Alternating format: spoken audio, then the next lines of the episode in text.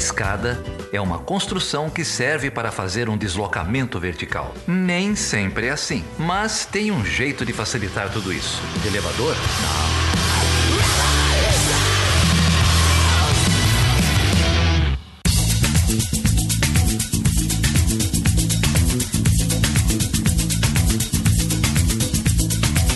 Seja bem-vindo e seja bem-vinda a mais uma edição do Chutando a Escada. O meu nome é Felipe Mendonça E eu sou Geraldo Zaran. e hoje a gente tá, Geraldo, na sintonia fina geral, cara. Quero mandar um salve pra geral, pros batizados. Você tá aí em Uberlândia e você tá tranquilo, né? Eu tô aqui É. em São Paulo, não sei o que, que vai dar esse episódio, não, cara. É verdade. Hoje a gente conversou com o Marcos Alan Ferreira, lá da Universidade Federal da Paraíba, sobre. PCC e a internacionalização do crime. É isso aí, a internacionalização do crime. Que, que música vai tocar agora, hein? Nossa, vai tocar muita coisa boa, cara. Vai ter RZO, vai ter Emicida, Dr. MCs, Realidade Cruel, Pavilhão 9 e, claro, Racionais MCs, que, aliás, é leitura obrigatória nos vestibulares da Unicamp. E aproveito para dizer que a playlist do episódio está disponível aí na descrição, inclusive uma playlist lá no Spotify. É isso aí, gente.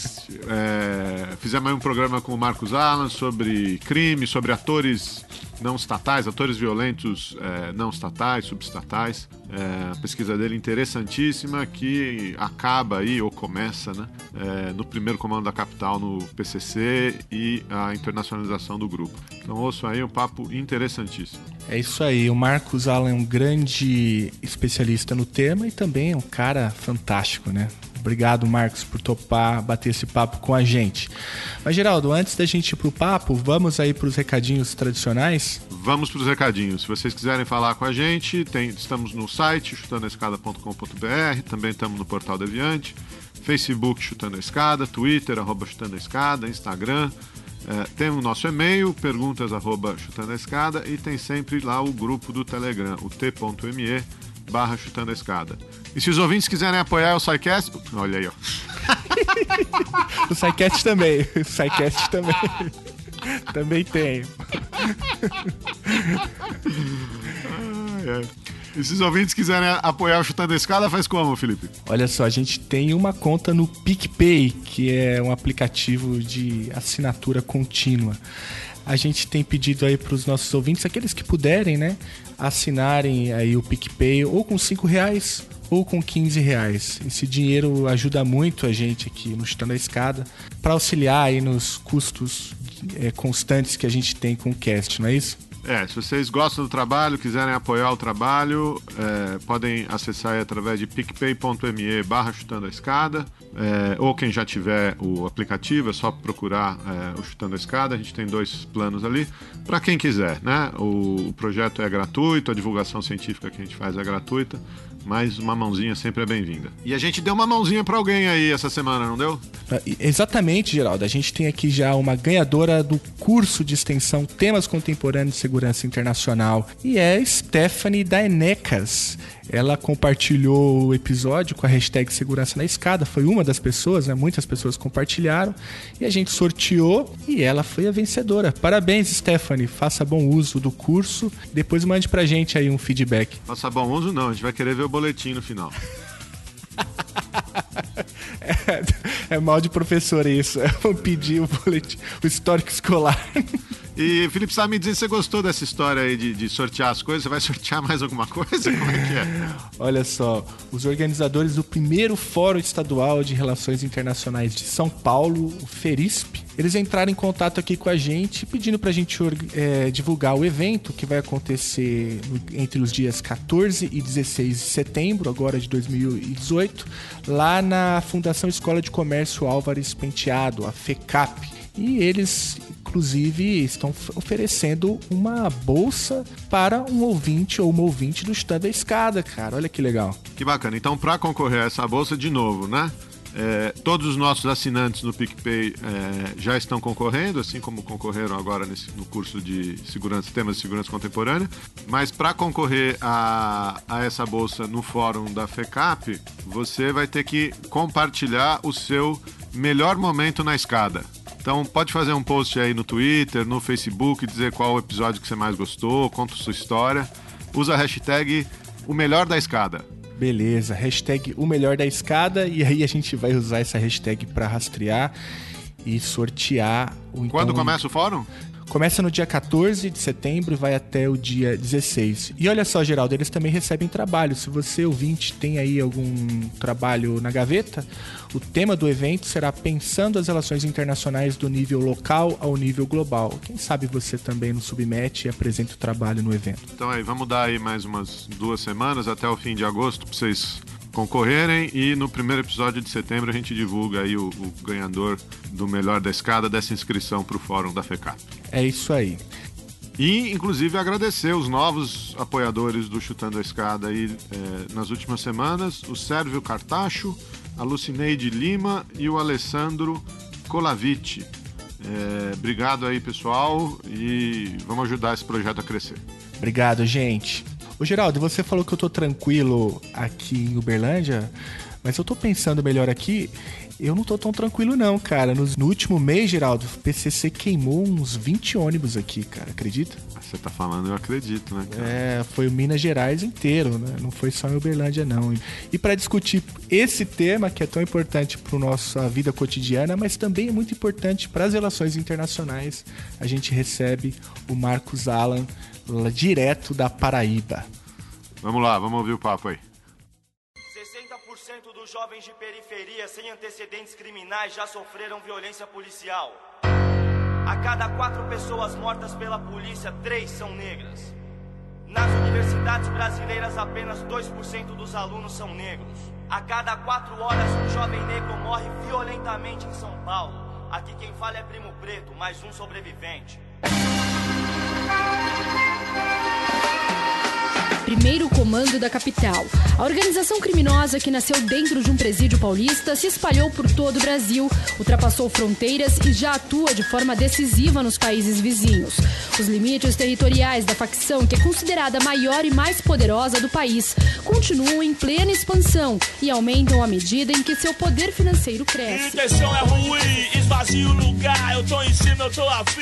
Um, dois pra tirar. Eu sou bem pior que você tá vendo, preto aqui não tem dó, é 100% veneno. A primeira faz nu, a segunda faz dar. Eu tenho uma missão e não vou parar. Meu estilo é pesado e faz tremer o chão. Minha palavra vale um tiro, eu tenho muita munição. Na queda na sessão, minha atitude vai além. E tem disposição pro mal e pro bem. Talvez eu seja um sádio com um anjo, um mágico com juiz ou réu. Um bandido do céu, malandro atirador, se for necessário. Revolucionário, insano, ou marginal, antigo moderno, imortal, fronteira do céu. Bom, Geraldo, hoje a gente está aqui com Marcos Alain Ferreira. Ele é professor da Universidade Federal da Paraíba também é professor do programa de pós-graduação em Relações Internacionais da mesma universidade. E se eu não me engano, você também é professor do outro programa aí também da mesma escola, né? Que é o programa de é, cooperação, não, de políticas públicas, né? Exato, de gestão pública e cooperação internacional, um programa que a gente tem junto com os colegas da gestão pública aqui. Então, professor de dois programas de pós-graduação, Geraldo. É ele, o Marcos Alan Ferreira, já disse o nome, e um grande especialista no tema, não é, Geraldo? Que tema, cara? Você não apresentou o tema, bicho? Como não? É, você não ouviu a introdução do cast? Ai, meu Deus. Fala, Marcos, tudo bem? tudo tranquilo, tudo ótimo, gente. Prazer estar falando com vocês aí. O Marcos é ouvinte aqui do, do Chutando a Escada, tá lá no nosso grupo do Telegram. E a última vez que a gente gravou aqui, a última vez que a gente viu o Thiago Lima, eu falei, ah, vocês precisam gravar com o Marcos e tal.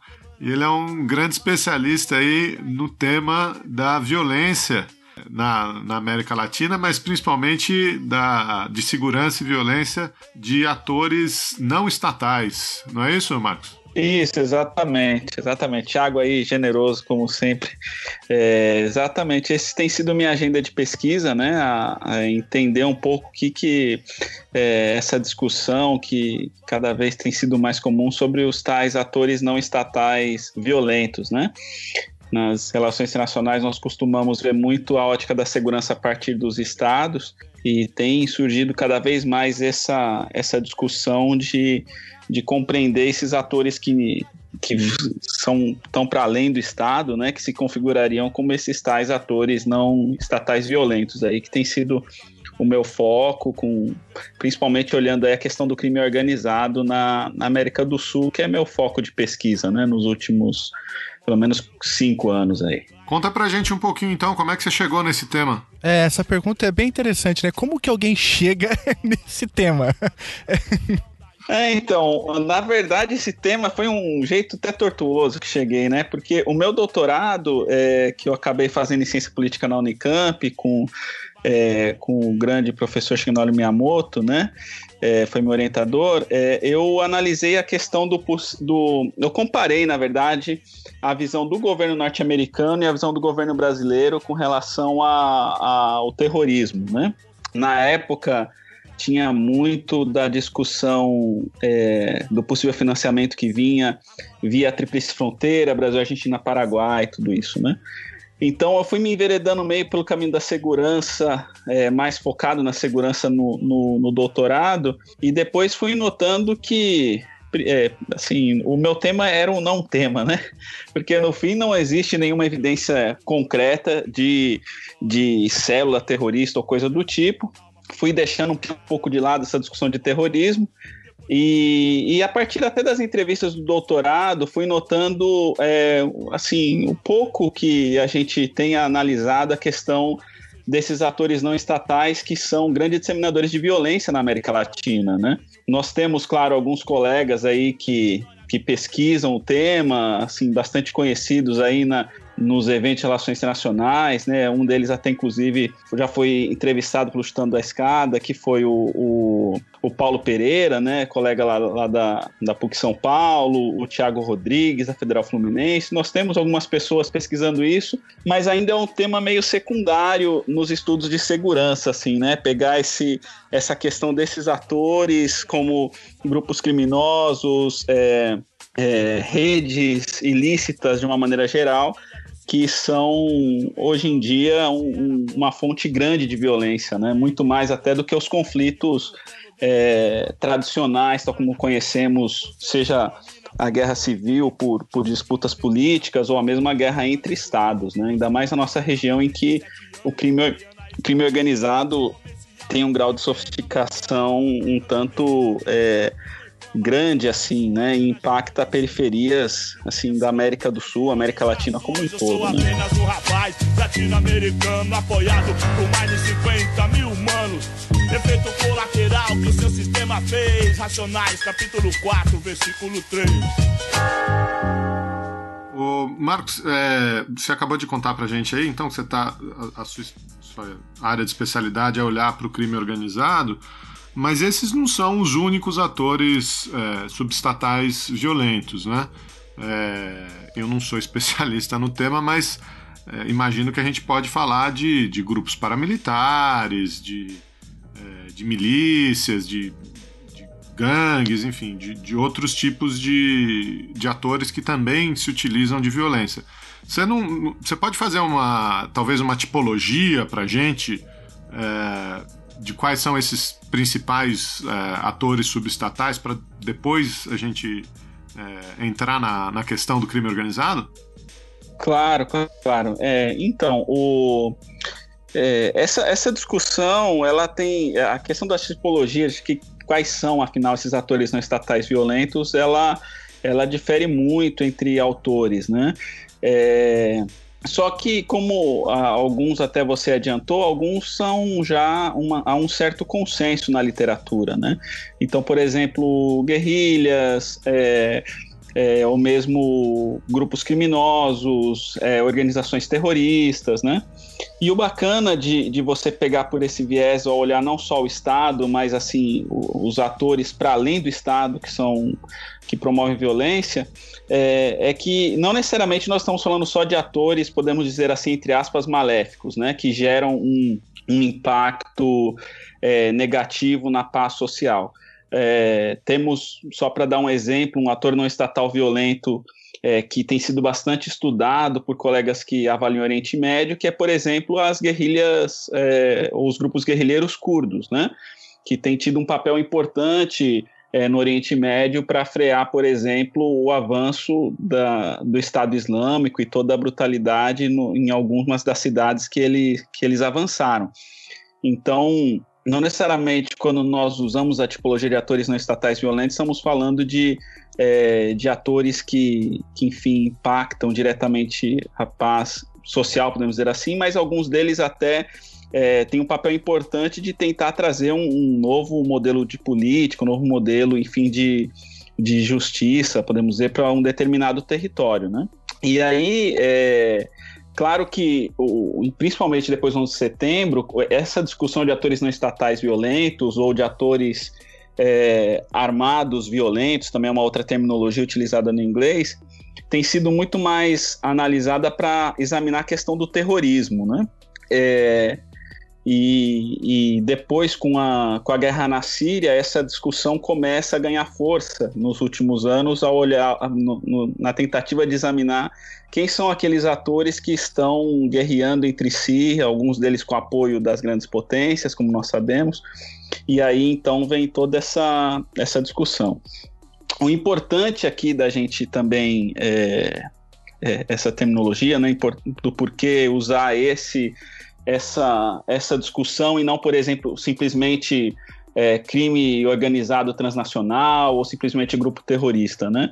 É, acho que é importante dar um passo atrás e dizer que muito dessa discussão que eu tenho tentado, é, de alguma maneira, construir nas minhas pesquisas tem a ver também com, com um referencial teórico que eu tenho tentado é, usar, que são os estudos para a paz, que é uma outra discussão que no Brasil ainda bastante incipiente, mesmo, temo, mesmo tendo aí é, toda uma rede de pesquisadores né, que, que tem feito, já vai ter a terceira edição né, do, do Encontro Brasileiro de Estudos para a Paz na Federal do Rio em novembro. Porque os estudos para a paz, ele não está. É, o foco, é, quando você analisa as tensões no, podemos dizer assim, na, nas relações internacionais como um todo, não necessariamente é a guerra em si, ou, ou, a fricção entre estados, mas onde que se dissemina a violência, né? E a violência, ela, ela tem um, na maioria das vezes, um ator bem definido quem é o disseminador dessa violência, né? Então, quando nós utilizamos a ideia de ator não estatal violento ou ator estatal violento, a gente consegue deixar um pouco mais claro quem é o disseminador dessa violência, né? Quem que é que é, que tem impactado uma determinada sociedade ali. Então, enfim, né, essa tem sido mais ou menos a discussão, e aí é, a gente até pode falar um pouco mais desse, dessas abordagens aí que tratam né, de, de ator, dos estudos para a paz, que também é uma discussão interessante aí que, que se conecta quando é, a gente analisa especificamente a violência. Né? É, já que você tocou nesse assunto, acho que a gente poderia então avançar um pouco nesse sentido, né? É, o Geraldo disse no início, você também é, que o teu foco de pesquisa é justamente a violência nas suas múltiplas frentes, principalmente essas que se organizam é, para além do Estado, né, fora do Estado. E agora você menciona, ah, inclusive, que é, a violência, principalmente na América Latina, que é o teu foco, esse tipo de violência, ela é muito mais, é, enfim, é, relevante do por exemplo, quando você considera o número de mortes, né, o número de, é, de vítimas que acabam sendo alvos é, desse tipo de, é, de organização da violência, porque, gostemos ou não, né, a região é relativamente estável né, no que diz respeito às é, tensões entre estados. Né? E agora você menciona o corpo teórico, que é esse corpo teórico da Estudos para a Paz, né? É, como que você organiza isso, né? Como que a, a teoricamente e metodologicamente você é, organiza isso para poder fazer, o, enfim, os enfrentamentos que você faz é, nas suas pesquisas? Então, o, o, assim, os estudos para a paz ele é uma, uma área bem é, bem ampla, né? E que, assim, fazendo, tentando resumir um pouco, ela surge com força no, nos anos 50, principalmente é, nos países nórdicos, mas também nos Estados Unidos, como uma tentativa de dar uma, uma resposta é, sã a, a, algumas, alguns debates que, que adivinham ali do, principalmente do realismo dentro das relações internacionais, mas não só nas relações internacionais, né? E aí nós temos ali nesse período, no final da, da década de 50, a criação do, do, do Peace Research Institute of Oslo, né, o PRIO, que até hoje é um dos grandes referências nesse debate Estudos para a Paz, é, criado por Johann Galtung e outros teóricos ali que estavam é, com essa preocupação de compreender melhor é, os caminhos para chegar à paz, né? É, o, o Galtung ele traz uma é, posteriormente, né, uma um, uma tipologia para entender para entender a paz que é bastante interessante, né? Ele é, coloca que o, o é, em comum, em geral, né, nos estudos estratégicos, por exemplo, é, costumamos dizer que ao, o, o, oposto da, enfim, da, da paz seria a guerra, né? Ele tenta redefinir esse conceito, colocando que, na verdade, o oposto da paz é a violência, a existência da violência. E embora é, haja críticas por ele ampliar aí a, a, discussão do que, que vem a ser a paz, ao mesmo tempo tem um, um, uma questão interessante aí que nos abre a possibilidade de ter uma, uma discussão mais reflexiva sobre o que, que vem a ser a paz. Né? Quando eu coloco que o oposto da paz é a existência de violência, e a violência é, hoje em dia há vários institutos aí que tentam mensurar essa violência, nós acabamos por, por ver que não necessariamente as relações, as relações internacionais em si vão dizer o que, que vai ser a paz, mas muitas vezes nós temos que olhar para dentro dos estados, né, ou, ou para dentro das sociedades. E nessa tipologia que, que o Galton acaba criando ali na, na década de, de 60 em diante, né, há todo um, corpo teórico para isso, ele vai dizer que a violência ela vai, ela vai ser um, um triângulo né, de, de três vértices aí.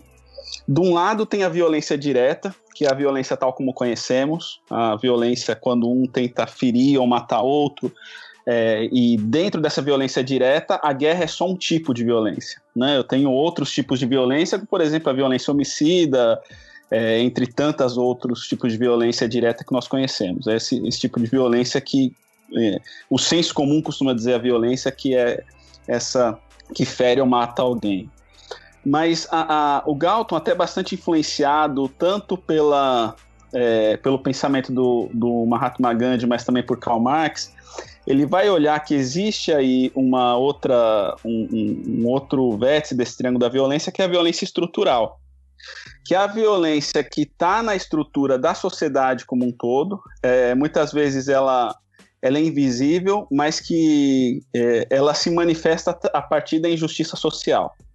Então, é, quando nós temos um contexto em que o potencial de um determinado grupo social não pode ser atingido porque existe uma desigualdade, ele vai dizer que isso é um tipo de violência. Traze, saindo, saindo aí do campo abstrato indo para o campo mais prático, né? Quando nós olhamos, por exemplo, um jovem é, negro que vive, que vive numa periferia e nós vemos a limitação das possibilidades que ele tem de enfim, de ter uma vida mais digna, é, torna-se claro então que existe um tipo de, enfim, de impedimento que a estrutura da sociedade lhe coloca. Para o Galton, esse tipo de impedimento ele vai chamar de violência estrutural, né? Que, que enfim, dentro de outras discussões dentro da sociologia, talvez vai trazer como estratificação social. Mas a preocupação principal do Galton ao olhar essa ideia de violência estrutural é deixar claro que esse tipo de violência mata também. Ela pode não ter um ator claro, mas ela gera vítimas. Né? Então, a desigualdade social que nós vemos, por exemplo, na América Latina, ela, é, ela pode não, não ser clara quem que é o ator dessa violência estrutural. Às vezes é difícil encontrar quem é isso, né? uma, uma violência que foi criada historicamente, mas nós sabemos que ela, em última instância, ela mata. Né? Nós sabemos que, por exemplo, é, as expectativas de vida em áreas mais periféricas é muito menor do que quando comparamos com áreas mais ricas é, nas grandes cidades latino-americanas.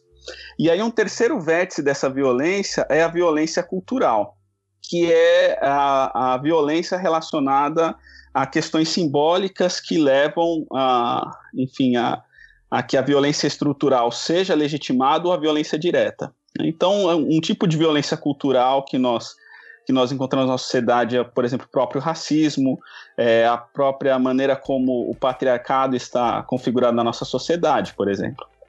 Bom, é, é esses, é, feito essa, esse, esse ponto que eu acho que é importante, nessa né, entender essa, essa trilogia da violência como uma violência direta, estrutural e cultural, é, nos ajuda a ter uma reflexão, é, no nosso caso, é, latino-americano. Né? Então, é, claro que há mais detalhes, mas assim, só para encurtar e, e, olhar essa questão do crime organizado. Né? Nós temos, o, o enfim, o, como soldados do crime, é, jovens que muitas vezes não têm é, uma condição de de, de buscar um, uma melhor enfim, uma melhor saída para sua vida, não ser muitas vezes adentrar nesse, nesse tráfico, né? Ou adentrar num, como um, um soldado dessa cadeia. O, o, o, policial que, que, em geral, está na linha de frente não é aquele que está dentro de um, de um, dos principais batalhões, ou não vai ser necessariamente que o secretário de Segurança Pública de algum estado que vai, que vai ser ser impactado. Quem vai ser impactado é o policial que está que tá na base ali. Às vezes é o vizinho daquele jovem que está traficando a droga. Então a gente vê que a violência ela está é, ela tá muito bem estruturada, né? ela está estratificada e tanto de um lado como de outro quem morre está muito claro. É, então eu tenho essa estrutura, eu tenho aí também, obviamente, a violência direta, ainda mais quando nós olhamos o número de homicídios que existe ligado a esse crime organizado. E a violência, a violência cultural é clara quando nós olhamos o próprio grupo social que, em geral, é impactado por esse crime organizado na América Latina. Né? No nosso caso brasileiro, nós vemos o jovem negro de periferia, enquanto que, por exemplo, na história de países como Colômbia e Peru, é, nós vemos é o campesinato ou os indígenas que são as principais vítimas dessa violência. Então, embora seja um pouco mais ampla do que uma, uma abordagem mais é, pontual de olhar é, um só ator, quando nós olhamos para esses três vértices da violência, nos ajuda a ter uma compreensão é, um pouco, eu diria, é, saindo só de uma questão de que o, o, culpado é o Estado, o culpado é o crime, mas olhar é, o todo da estrutura social e como que isso, enfim, gera as mortes e gera a violência que nós vimos na, na América do Sul e na América Latina como um todo, né? Acharam que eu estava derrotado. Quem achou estava errado. Eu voltei, tô aqui. Se liga só, Escuta aí, ao contrário do que você queria, tô firmão, tô na correria. Sou guerreiro e não pago pra vacilar. Sou vaso ruim de quebrar. Muito interessante isso que você coloca, ô Marcos, né? Dá uma leitura bem, bem mais ampla, né, da violência, que é até por conta do que você falou, é, fica cada vez mais evidente que a violência ela é um uma força motriz importante para entender a organização social como um todo, né? A gente para para pensar, por exemplo, é, o que ocorre em alguns países da América Latina, né, que tentam dar respostas a violentas, inclusive, ao problema do crime organizado ou o problema de, da dessa é, é, violência estrutural e, e, eu quero chamar atenção com isso é que é, eu, eu, eu, vejo como um paradoxo, né? Porque, por exemplo, você pega o cenário eleitoral brasileiro, né? Algumas soluções que são colocadas na mesa para a solução é, da violência, que é um anseio popular, é, acaba recaindo justamente na é, consolidação disso que você chamou de é, violência cultural, né? Então, a violência sendo usada como é, solução para a própria violência, ou seja, um, é uma solução inócua, né? É, por natureza. É, faz sentido isso? Faz, exatamente. É, e, Felipe, assim, a, é, muitas vezes eu, quando respondo com mais violência, a, a, tendência é que isso se torne uma espiral e a coisa só piore, né? É, se é que a gente pode falar que pode piorar um cenário quando nós olhamos no Brasil de 60 mil homicídios por ano, né? Então, é, ter esse olhar na, assim, na violência, ele, ele nos ajuda a ter uma compreensão mais profunda e sair de uma enfim, de uma ideia comum de que assim o problema é só o Estado, né? Na verdade, a gente tem que ter uma, uma discussão um pouco mais ampla. Se a gente pensar que, por exemplo, a violência está na, na estrutura da sociedade e, tá, e tem elementos da nossa cultura que talvez é, em que haja uma cultura de violência, não adianta só a gente falar de, de reforma do Estado, né? Tem que falar, de, por exemplo, de como que a gente cria cenários de cultura de paz, que é uma, uma discussão muito forte, por exemplo, nos estudos de paz. A gente tem até alguns colegas que têm trabalhado nessa, nessa vertente mais, assim, local mesmo, mais micro, né? De, de como que eu transformo algumas realidades, assim, bem, é, bem violentas, né? Então, não dá para pensar que, é, quando você colocou né, essa questão do cenário eleitoral, que aí vamos ter soluções fáceis. A gente tem um cenário no, no Brasil, e não só no Brasil, mas na América Latina, de é, 500 anos de violência. Né? 500 anos de violência você não vai resolver com mais violência e nem vai resolver com um ou dois governos. Né? É, exige aí um, um em pensar que a violência direta, que é os homicídios, né, enfim, o sangue que a gente vê jorrado aí toda hora, é uma vertente só, né? Como que a gente lida com essa questão da, da estrutura e da própria cultura, né? E por isso até que os estudos para a paz e que em alguns é, centros aí no mundo afora chama estudos de paz e conflito, são centros é, por excelência multidisciplinares, né? Como a gente vê, por exemplo, na Universidade de Notre Dame ou em Manchester, né? Nós temos lá antropólogos, sociólogos, educadores, né? e mesmo o, o, os periódicos científicos que vão por essa vertente é, não são exclusivamente relações internacionais, com talvez a exceção do Journal of Peace Research. Né? Ao pensar que se eu quero pensar numa sociedade mais pacífica, não adianta, e, e, e por consequência, né, a, a redução da violência, não adianta eu tra trabalhar só o âmbito político, tem outros elementos aí que vão ser, vão ser centrais. Então a, a, a, minha discussão vai mais ou menos por esse caminho, né? Ao tentar mostrar que, bom, é, é, o crime organizado, ele, ele é na verdade um, a ponta de um iceberg de, de um problema muito mais profundo, né? E a gente como que discute esse, é, esse tema mais profundo, é, eu acho que é um ponto que a gente sempre tem que estar tá, tá trabalhando né? Acho que um, um, outro exemplo, aí, o Felipe mencionou a campanha eleitoral uh, no Brasil e, e, as respostas que são apresentadas aqui, mas acho que um outro exemplo no âmbito da América do Sul uh, é o que aconteceu na Colômbia, né? Uh, quando você teve o, a negociação do acordo de paz com as Farc, que a sociedade rejeitou, né? É, uhum. Acho que é, é, essa, essa, essa rejeição e essa ideia de que você é, não pode perdoar o, o, o grupo guerrilheiro, ou, ou, que aquilo seria algum tipo de anistia, de perdão a criminosos, é, que coloca o punitivismo acima né, de uma perspectiva de paz ou de estabilização da sociedade, de, de diminuição da violência. Né? Acho que isso dialoga diretamente aí com, com o que você está trazendo, né? Exatamente, exatamente. Né? A Colômbia foi um, um, caso emblemático disso, né? E, e como que muitas vezes esse, é, esse imaginário mesmo de, de violência e, e uma tentativa de vingança, né? É, no caso de quem sofreu a violência, até compreensível, claro, ele pode, na verdade, mais frear o processo do que qualquer outra coisa, né?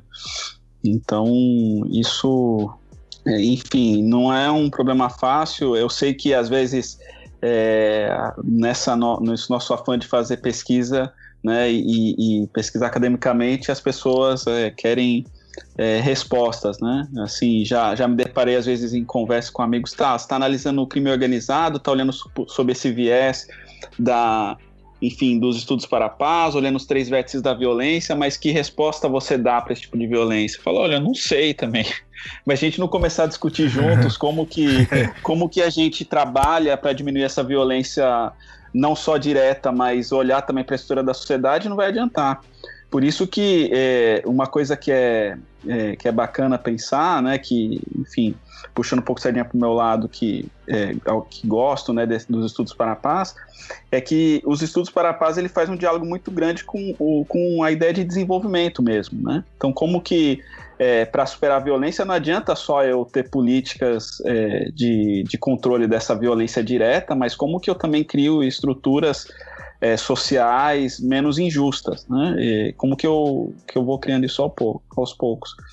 E assim, os poucos exemplos, infelizmente são poucos, de políticas públicas que, li, que tentou lidar com a violência que foram bem sucedidas, é, tenta endereçar não só o lado do, da violência direta, como são o caso dos homicídios, o alto número de gangues criminosas, ou a tensão entre a polícia e essas gangues, mas também tenta criar algumas políticas públicas para diminuir esse, enfim, essa, essa lacuna que há entre é, os setores menos privilegiados da população e os que têm mais, né? Um caso bastante estudado nesse sentido é Medellín, né, que sofreu muito nos anos 80, começou nos anos 90 com os cartéis. Muita gente vê aí, né, no, nos, nos, vários documentários e séries quando fala do, do cartel de Medellín, atenção cartel de Cali, e que assim a, a tentativa ali foi é, foi tentar implantar não somente uma, uma política de de diminuir a violência direta, mas também uma certa inclusão. Claro que não é um exemplo perfeito, mas de alguma maneira é um exemplo interessante, como por exemplo implantando bibliotecas públicas, implantando é, é, maneiras da juventude ter, ter, ter distrações ali que não fosse somente, enfim, o consumo de entorpecentes ou, ou outras coisas que pudessem levar à marginalidade, né? Então, o, esse lidar com crime exige também esse pensar o, o desenvolvimento local, né? É, vai além de simplesmente olhar o, o número de mortos, né? Contar os mortos aí que, que essa guerra gera, né? Que esse conflito, essa violência acaba gerando. É, sobre isso, cara, eu queria aproveitar o gancho é, para trazer aqui à tona um exemplo que, inclusive, a gente já trabalhou aqui no Chutando a Escada. A gente é, já gravou um episódio sobre intervenção é, federal né, no, no, Rio de Janeiro.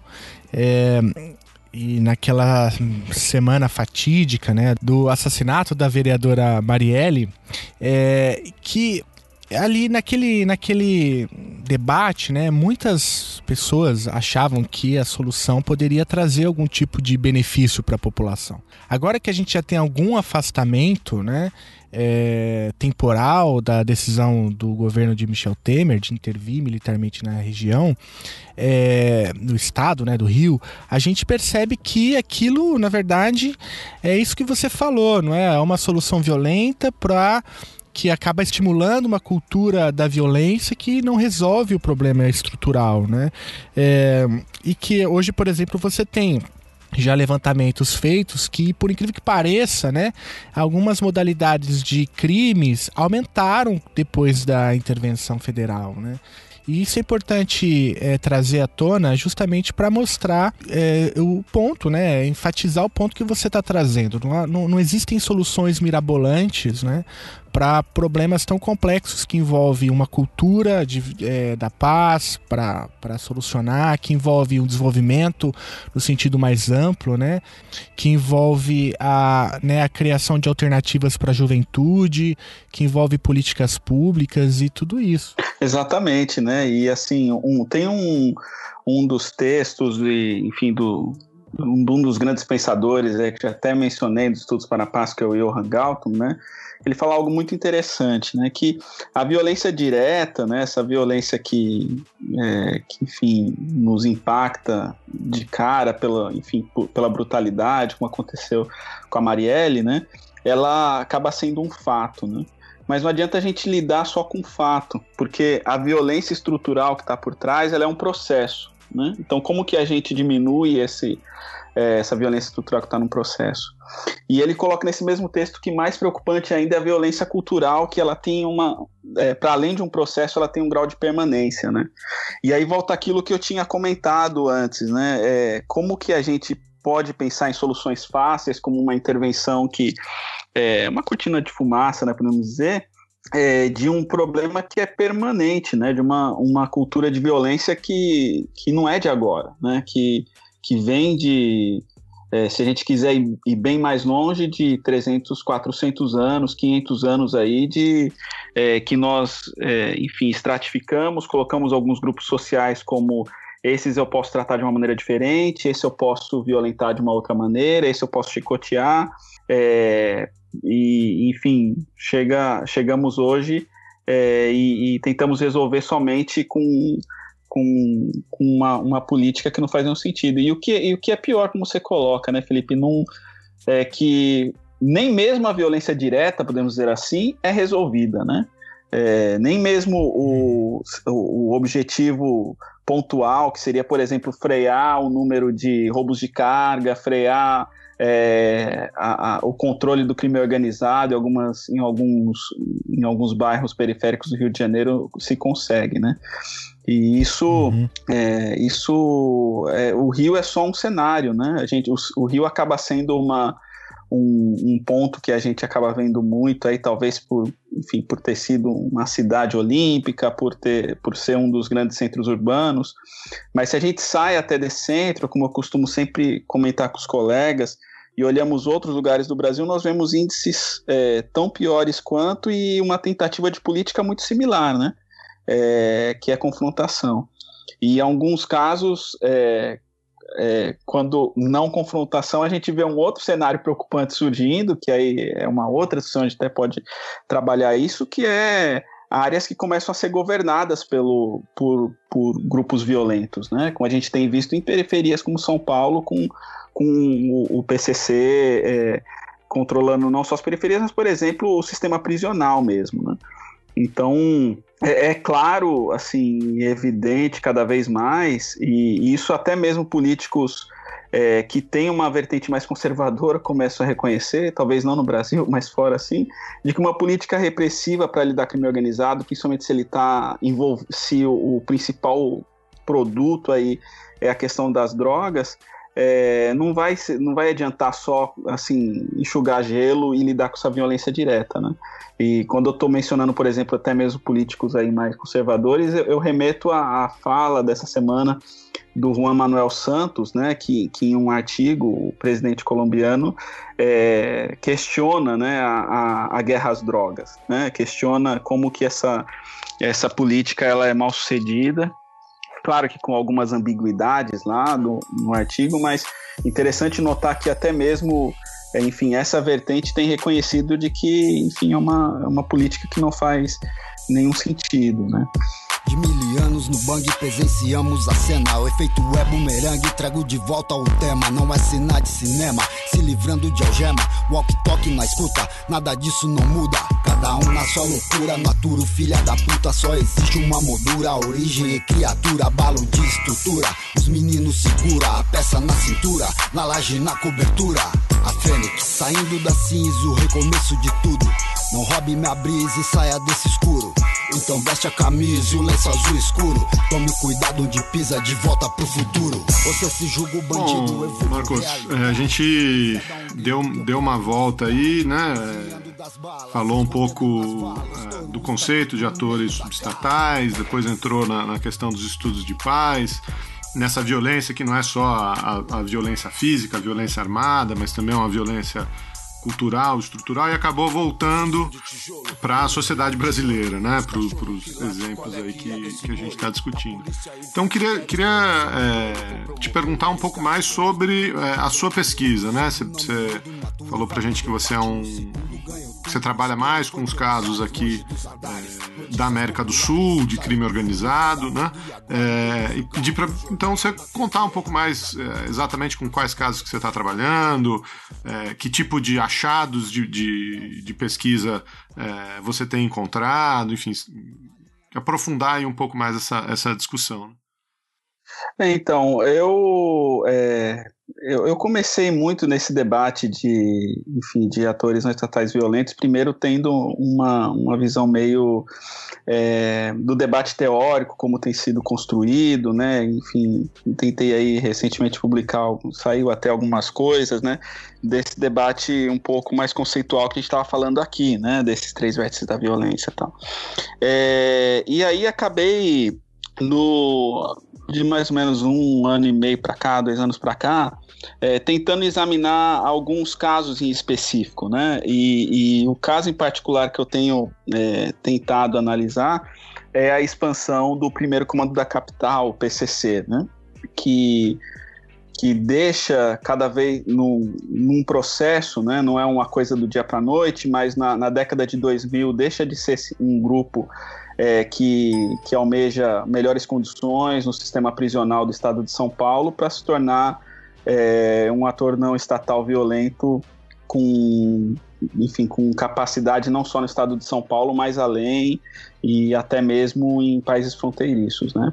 É, e, e, por que, né, o, o PCC? Por que, que eu peguei esse, esse? Na verdade, eu tenho analisado, né? Não, não é algo que está finalizado nessa pesquisa. Eu acho que nem vai finalizar pensando até o tamanho que esse grupo, essa dimensão que o grupo tomou, né?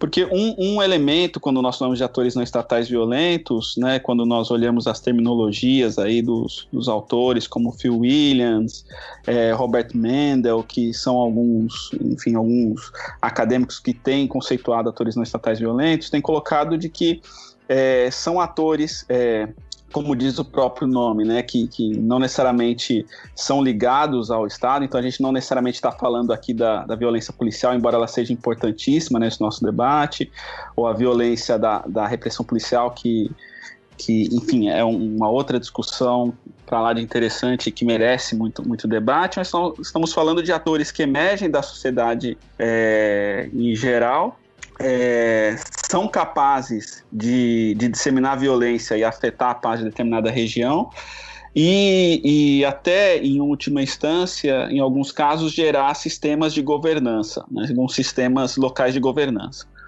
Então, é, isso fica evidente, é, talvez para utilizar como um exemplo, quando pegamos grupos é, guerrilheiros, como por exemplo as Farc na Colômbia, que, que na sua história chegou a controlar e até controla né, alguns grupos dissidentes, territórios inteiros e territórios grandes do país. Né? E, e, aí o meu foco passa a ser, bom, tudo bem, os grupos guerrilheiros têm sido extensamente estudados é, como, uma, como um ator não estatal violento, capacidade de gerar governança, mas como que a gente entende é, o caso do crime organizado, né, que é, é um, são grupos é, que utilizam da, da violência nos seus três vértices e, e mais além consegue é, controlar é, e até deixar de lado né, o Estado, às vezes até negociando com o Estado, como nós já vimos em vários estudos, e, e o Estado às vezes concordando que, que de alguma maneira que ali o controle é desse crime organizado, né? Então a minha a, a, o, o, meu foco tem sido olhar esses, é, esses, esses atores e principalmente o primeiro comando da capital. E isso tem me levado, assim, o, o que era para ser uma pesquisa inicial bem pontual, para entender como que se configura o PCC como um ator não estatal violento, e aí adiciona um, uma, uma terminologia adicional, como, mas também transnacional, porque ele deixa de ser um ator só concentrado no Brasil para para ter operações no Paraguai, na Bolívia, tem negócios nos países vizinhos, tem como consumo final é, o norte da África, Europa, Estados Unidos. Mas aí acabei, é, você, quando você vai avaliando o grupo e, e, entrando dentro dele, você vai notando que é, ele é um ator e tem outros tentando é, gerar essa, assim, batendo de frente, gerando violência e gerando é, algum tipo de governança uh, nos locais onde controla, né? Então nós temos aí o, a família do norte na, com bastante forte no estado do Amazonas e também alguns é, estados do norte do país. É, tem um que tradicionalmente já foi bastante estudado aí na, na, tanto na sociologia como na antropologia, um pouco menos na, na, nas relações internacionais na ciência política, que é o Comando Vermelho no Rio. E aí eu tô, eu tô nesse, nesse paradoxo agora, né? Comecei a estudar o PC e tô vendo que ele é só um dos desses atores que, que são capazes de, de enfim, de, de afetar a paz social em várias áreas periféricas ou mesmo em alguns casos até um, uma discussão que tem sido é, que a gente vê vez ou outra na, enfim, nos textos que a gente tem lido, é uma discussão que até desafia assim a, a, a alguns do, algumas das coisas que eu tenho pesquisado, que é a ideia de que talvez o PCC ele não necessariamente gera é, só a violência, mas ele gera às vezes a paz em alguns, em alguns cenários, né? É, tem sido recorrente, por exemplo, o estudo de é, da diminuição da taxa de homicídios no estado de São Paulo, que é, tem sofrido uma diminuição do, da, de meados da década de 2000 para cá, e que não só o pessoal da ciência política, mas até mesmo dentro da economia e da, e da antropologia tem remetido a, ao controle do PCC, o a governança desse, desse grupo, como sendo o único que, que, tem, a, que tem a autoridade de matar, né? que tem a autoridade de de gerar, ou, podemos dizer assim, de, de, de, de, matar um, quem quer que seja, através dos seus tribunais do crime, ou através de que, do, dos seus sistemas que foram criados, né? Então, atualmente eu tenho me debruçado a entender esse, esse, esse debate né, do, do PCC. Estou é, agora numa, numa pesquisa em conjunto com um colega é, da Universidade de Manchester que, que tem publicado muito sobre a paz em geral nas relações internacionais, mas que tem é, visto com curiosidade também esse caso brasileiro e por isso a gente tem pesquisado juntos, que é o Oliver Richmond, né, lá da Universidade de Manchester. E aí a gente está com esse projeto conjunto de entender como que os grupos criminosos eles são capazes de afetar a paz no que a gente tem chamado em sociedades ditas democráticas, né? Que em geral, quando nós falamos de, de violência, guerra, a primeira coisa que vem à mente são, no nosso senso comum, são, enfim, países com autocráticos, tiranos, ou, enfim, é, e, e, aí nós vemos casos como o Brasil, que nós temos grupos criminosos poderosíssimos, teríamos, em tese, aí uma, uma democracia, enfim, essa já é uma outra discussão um pouco mais ampla, né?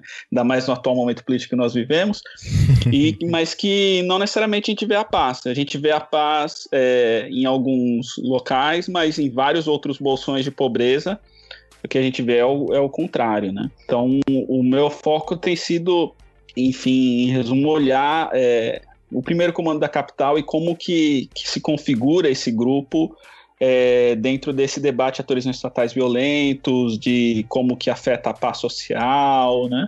E isso que tem sido que eu tenho desenvolvido é, mais recentemente, assim, né? E aí tem alguns orientandos que acabam, enfim, acreditando que toda essa discussão é interessante também, e, e, tem pesquisado algumas coisas correlatas a isso, né? Então, por exemplo, um, um, tem um orientando meu que agora a preocupação dele tem sido olhar a família do Norte, que é um outro grupo criminoso é, um outro ator aí não está tão importante, né? Com, que inclusive tem choques assim fortíssimos com o PCC. A gente viu isso nos primeiros dias de 2017, né? Foram centenas de mortos justamente desse nas prisões em Rondônia, é, no Compage, em Manaus, justamente por esse controle de governança mesmo, controle de governança econômica, no caso do, de toda a cadeia produtiva da droga, mas que acaba, obviamente, afetando não só quem está quem tá diretamente envolvido nisso, mas as pessoas que não têm condições de viver numa área que não seja controlada por esses grupos, né? É um grupo, o PCC é um grupo poderosíssimo mesmo, né? Tem gente que diz que eles até indicam ministro para o Supremo.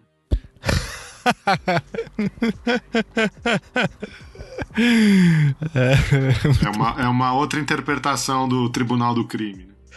Pois é, pois é. é e assim, bom, há algumas decisões de soltura de, de, de, líderes do PCC que, que geram, no mínimo, alguma desconfiança, né? Esse, por exemplo, esse é, assassinato recente de uma das lideranças do PCC com mais de 70 tiros na cidade de São Paulo, o cara tinha sido solto duas vezes é, pelo, pelo STF, né? É, ganhou habeas corpus mesmo com todo o grau de periculosidade já comprovado. Mas enfim, aí eu não, não vou fazer acusações que eu não posso comprovar. Mas que é no mínimo estranho, é, né? No mínimo esquisito, uhum. é. Mas aí, é um, aí já é, quem sabe, uma outra agenda de pesquisa, né? A ligação entre esses atores estatais violentos e o próprio Estado, né? Enfim, é, como eu sempre costumo brincar com meus orientandos, a gente tem agenda aqui para toda a vida, né? Infelizmente, porque. E eu digo infelizmente porque é, é a vida de pessoas, né? Que está aí no meio. É interessante. É porque a gente está falando agora dessa relação com o Estado, né?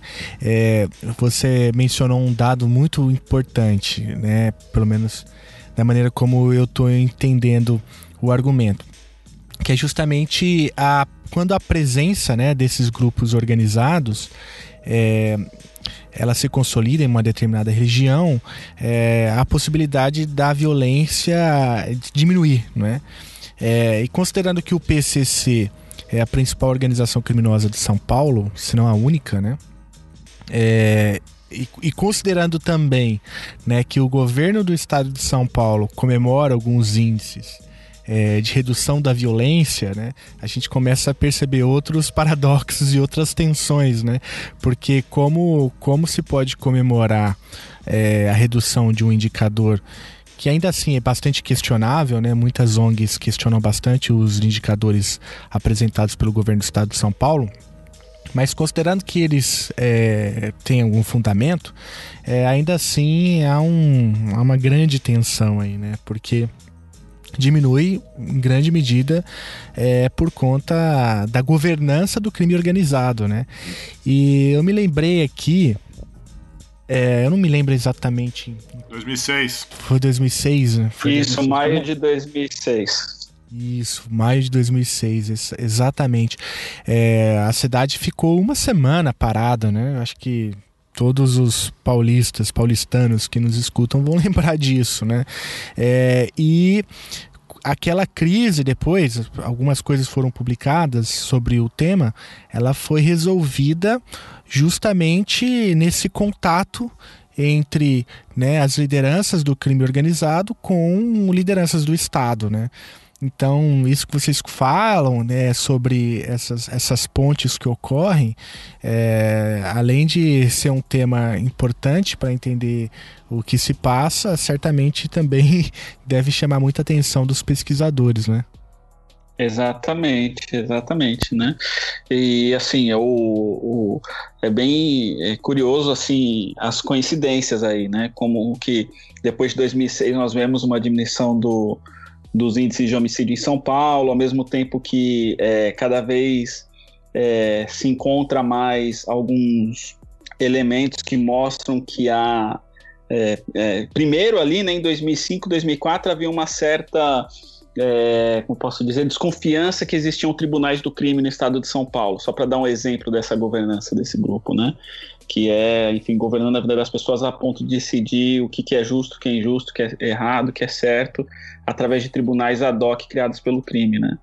E aí depois de 2006, coincidência ou não, começa a ficar cada vez mais é, recorrentes através da imprensa, por exemplo, relatos desse tipo, é, de, enfim, de a maneira como se configura isso, e depois tem vários é, colegas aí pesquisadores que vão, que vão mostrar como é que vão funcionar, né? principalmente o pessoal da sociologia, como é, o Adalton Marques, a Karina Biondi, a Camila Dias, é, que vão de alguma maneira mostrar que, que existe sim né, essa, essa capacidade do, do PCC de, de governar as periferias, a ponto até mesmo de colocar o que pode, o que não pode, quem morre, quem não morre, né?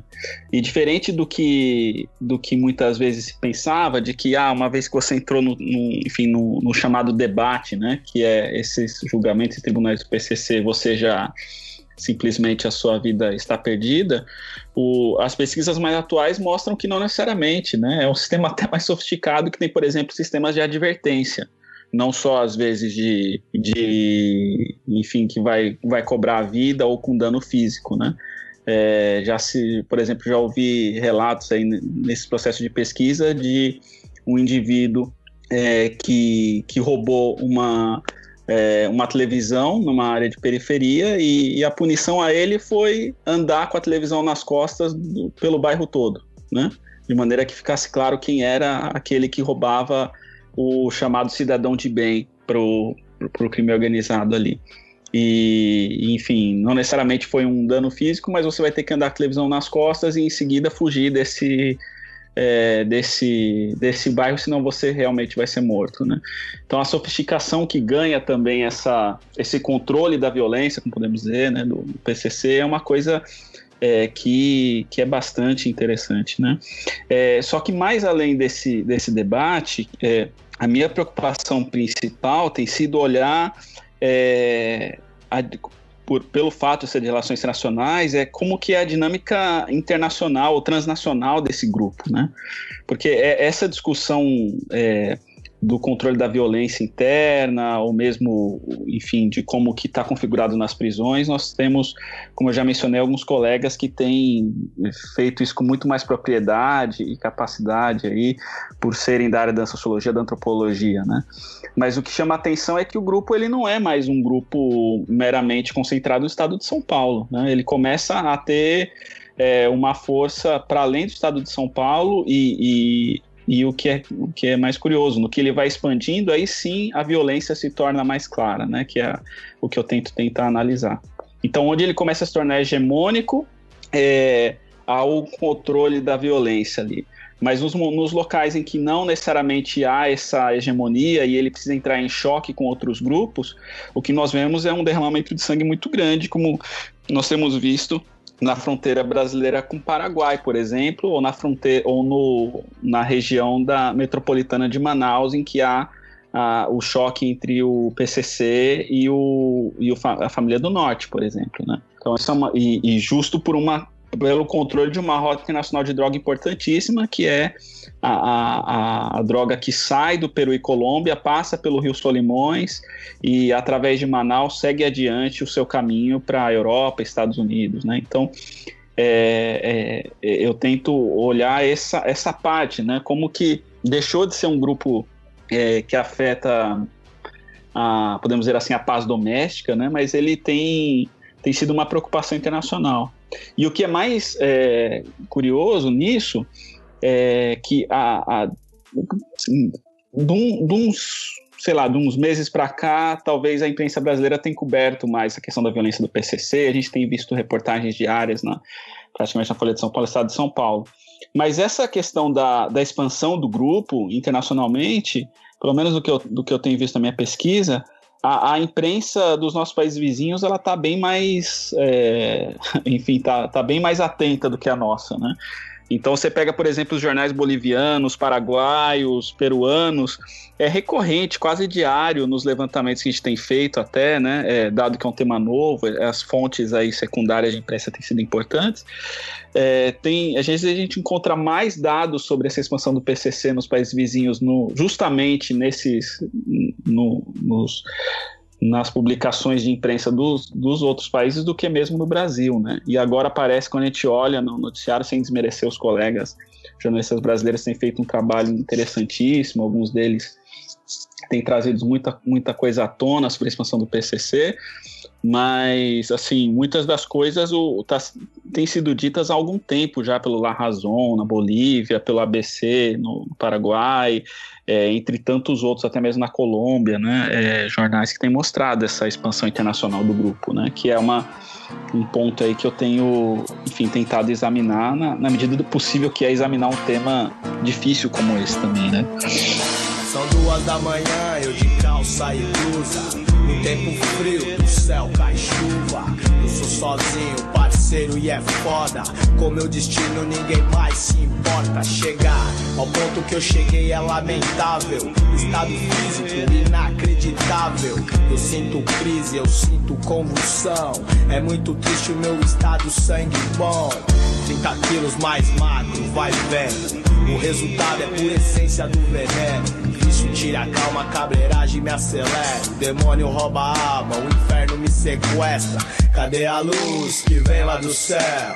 Cadê Jesus pra julgar mais este réu? Tenho vontade de morrer constantemente. O descontrole da mente me deixa impaciente. É foda, saio que nem louco pela rua. Marcos, você acha que é vale a pena fazer um, uma retrospectiva, um histórico rápido do, do PCC até esse momento de internacionalização que você está tá mencionando, do, da evolução, do desenvolvimento do grupo? É, posso, posso falar um pouquinho assim, né? É, o, os registros que, que existem mais, é, enfim, do, das pesquisas ou de ou de mesmo relatos jornalísticos que, que avaliam o PCC, é, há um certo consenso que o grupo surgiu em 1993, né, na penitenciária de Taubaté, é, no estado de São Paulo, e foi teria sido criado por oito prisioneiros que estavam no, no então regime disciplinar diferenciado, né, que é uma regra mais rígida dentro do sistema penitenciário para aqueles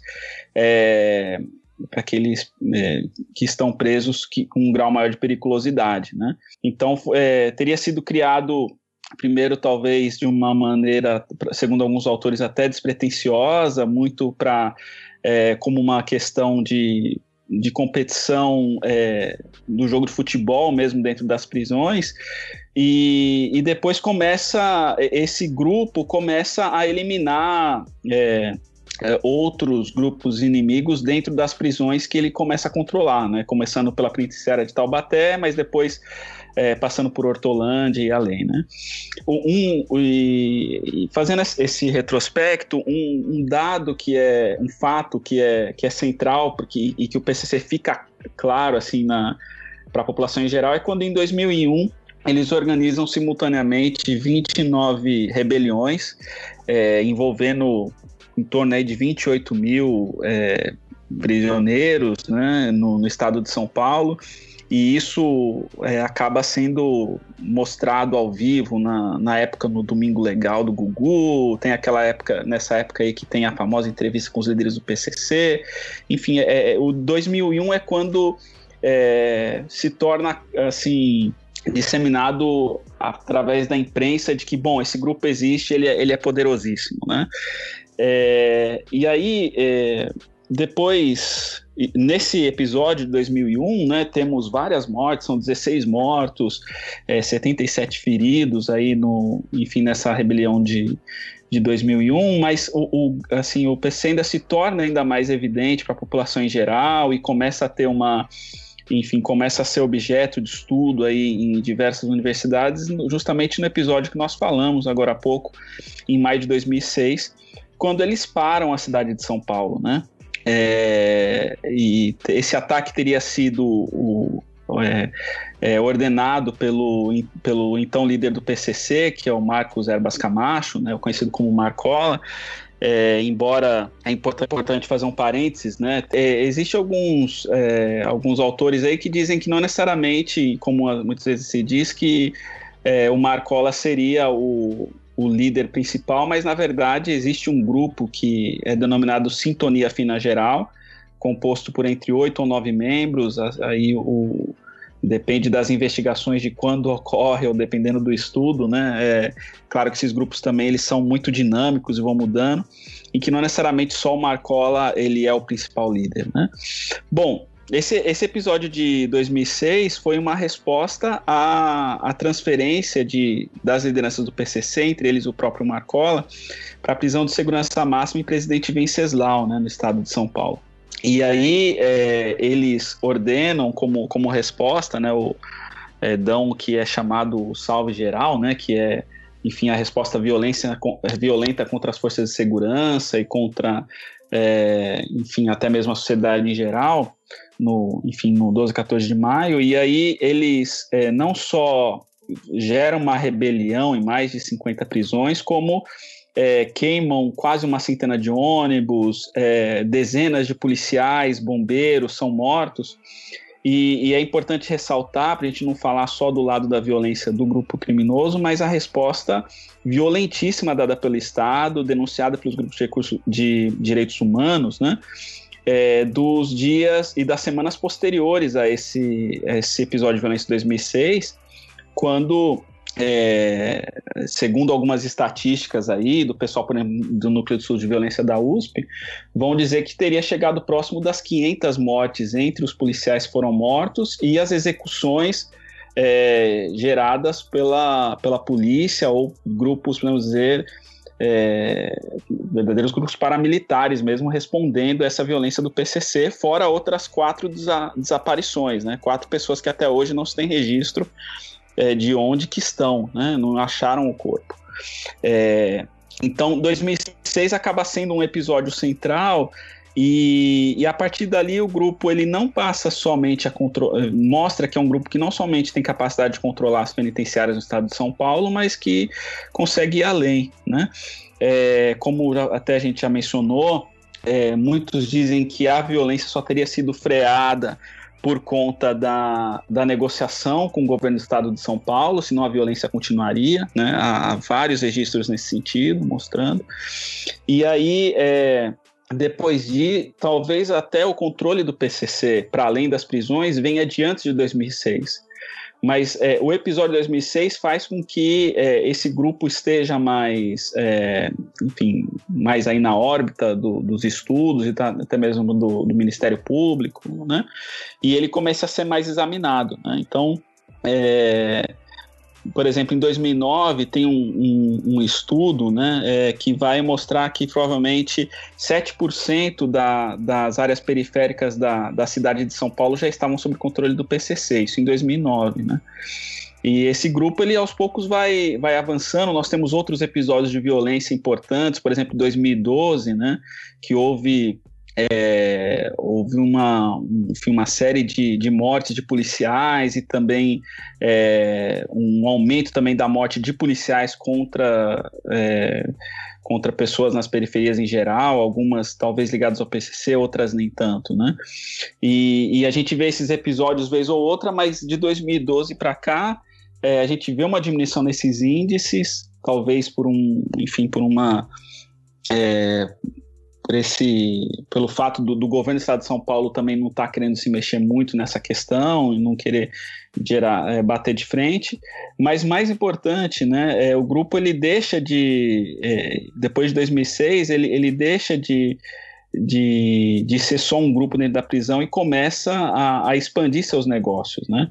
É, inicialmente o PCC ele tem uma, um funcionamento muito é, centrado na ou nas rifas ou no pagamento mensal do, do, do pessoal ligado ao grupo, dos chamados batizados, para em troca de, de proteção, né, de um, de um, um certo conforto para a família caso aconteça algo, né, como se fosse mesmo um convênio que o pessoal paga, é, que hoje em dia, pelo menos os últimos registros que eu encontrei nas minhas pesquisas, seria em torno de 900 reais, né, que esse o pessoal que é ligado ao PCC pagaria para o grupo. Você paga, paga isso por mês? Paga isso por mês e aí tem o convênio. É, isso. Assim, eu tenho a proteção dos advogados, que é, é o chamado Sintonia dos Gravatas, que são os advogados ligados ao grupo que, que que ajudam esses. É, hoje em dia se estima mais ou menos 10 mil é, dessas pessoas que, que pagariam né, do grupo. Esses números sempre mudam muito, enfim, a gente nessa pesquisa é uma das dificuldades de pesquisar atores não estatais violentos desse tipo, principalmente crime organizado, que os dados mudam muito, né? Mas acho que esse número de 10 mil é bastante razoável se a gente considera o, a população carcerária do, enfim, que, que estaria sob controle do grupo, né? a gente pensar 10 mil aí pagando 900 reais por mês é um dinheiro e tanto. Só que esse dinheiro, que era a principal fonte de divisas para o grupo, é, hoje em dia não é mais, né? Hoje em dia a principal fonte é o tráfico de drogas mesmo, né? A droga que, primeiramente, eles é, tinham parceiros é, fornecedores, né? Na, a partir do Paraguai, é, para a questão da maconha, é, no, no Peru, Bolívia e Colômbia para a questão da cocaína, e que nós temos visto um movimento, principalmente de 2016 para cá, talvez até venha antes, mas é o que vai ficar mais evidente de 2016 para cá, é, de tentar eliminar o, o, fornecedor e eles controlarem até mesmo a fonte ali, né? Então, um episódio que ficou marcado foi em 2016, o, quando a cidade é, de Pedro Juan Cabalheiro, né, na divisa do Brasil com o Paraguai, virou um, um, um verdadeiro centro de guerra para assassinar o Jorge Rafat Tulmani, que seria o principal traficante é, do Paraguai, que seria o, o, o, quem repassaria as drogas PCC, né? Foram quatro horas de batalha, de, de, assim, no centro da cidade de Pedro Juan, é, com, e com uso de armas assim é, que de uso exclusivo das forças armadas da região, né? Para não falar que tenha sido só teria saído do, do Brasil. Então, por exemplo, é, o, o, próprio Tulmani ele foi assassinado com dois tiros de ponto .50, né? Que é uma arma que consegue derrubar uma aeronave. Então, é, a gente tem visto da, mais recentemente que o grupo ele deixou de ser um, uma, enfim, um, um, grupo que meramente controla as prisões, para ele expandir seus negócios, né? E expandir através do tráfico de drogas, é, explosão de caixas eletrônicos e de, e de é, empresas de valores, é, de, de, de, enfim, desses, desses carros né, que transportam valores, enfim, falhamente agora. É, e aí o grupo hoje tem uma, enfim, uma capacidade financeira enorme, né? Acabou notando que a capacidade financeira é central, tanto que a gente vê quando há algumas, algumas um, rachas dentro do grupo, como por exemplo esse, esse assassinato do, do Galo, né, que é, era um dos, um dos líderes do PCC que foi morto mais de 70 tiros, ele é, foi morto com dentro de um carro de luxo, blindado, né? É, é, um outro assassinato que teve recente de líderes do PCC que também estaria ligado a uma própria racha dentro do grupo, foram é, foram assassinados em frente de um hotel de luxo, né? Então é, os cabeças do grupo que estão soltos é, mostram muito bem a capacidade financeira que tem, que tem né, o, o, PCC hoje.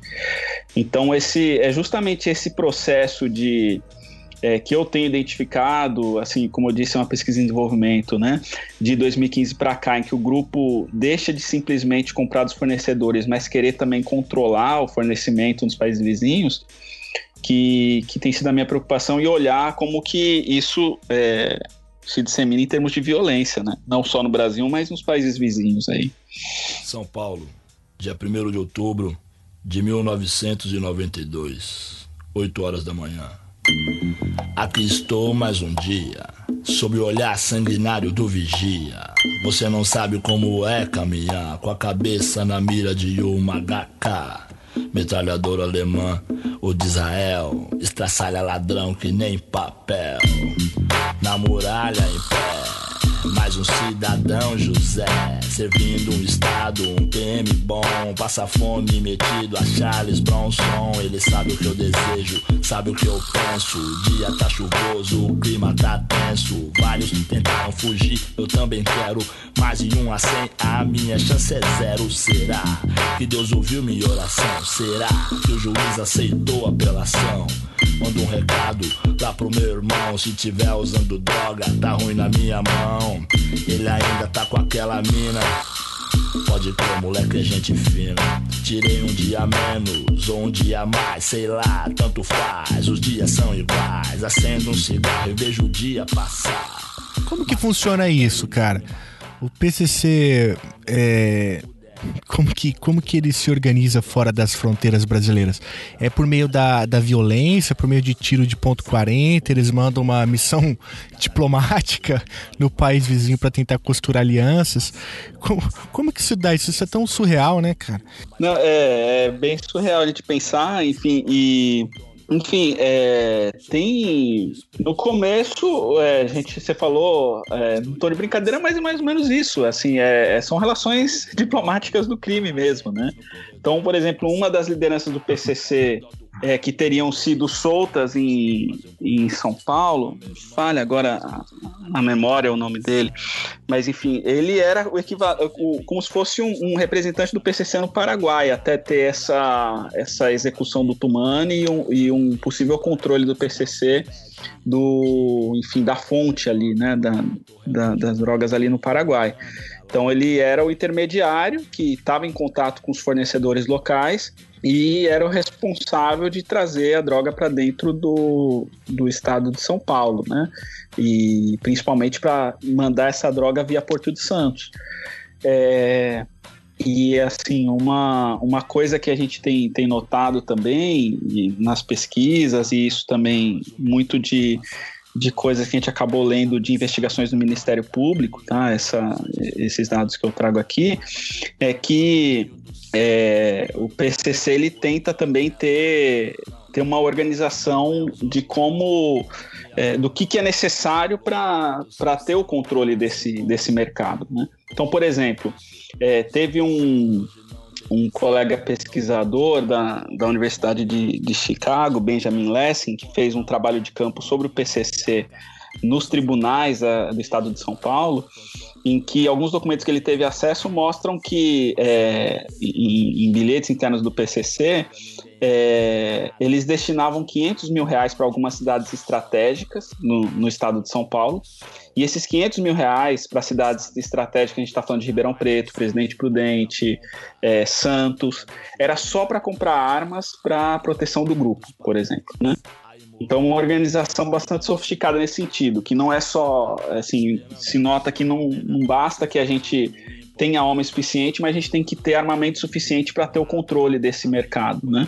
E aí e, identifica que cidades são importantes nesse sentido, e aí destina em dinheiro vivo para esses locais um dinheiro que é meramente para comprar armamentos e ter um, um pequeno arsenal ali de fuzis, pistolas do, do que seriam os líderes do grupo nesses, é, nesses casos. Enfim, esse dado que estou finalizando para vocês já foi até publicizado pelo Ministério Público em outros momentos, né? E, e estudos é que mostra um pouco esse, esse grau de sofisticação do grupo, né?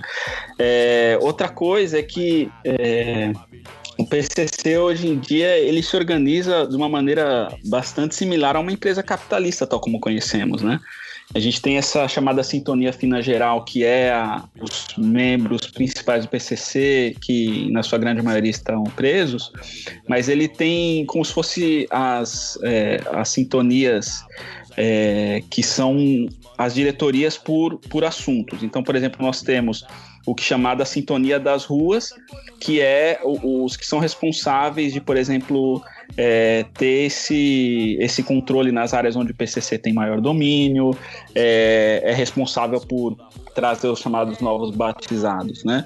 Tem o chamado Sintonia dos Estados, que tem um, uma questão similar, mas não é só para o estado de São Paulo, vai além é, para olhar os estados vizinhos, principalmente da região centro-oeste, que fazem fronteiras com outros países, e até mesmo é, é, de países vizinhos. Né? Então, é um, um, outro grupo responsável só por gerenciar os recursos humanos, vamos dizer assim, do PCC, não só no estado de São Paulo, que é onde é o principal foco do grupo, mas nos vizinhos. É, tem o chamado Sintonia do Apoio, que é, é responsável, como diz o próprio nome, em apoiar o grupo em diferentes frentes. Então, a sintonia do apoio é responsável pela questão das finanças, é responsável pela questão é, dos advogados que vão defender o grupo. Né?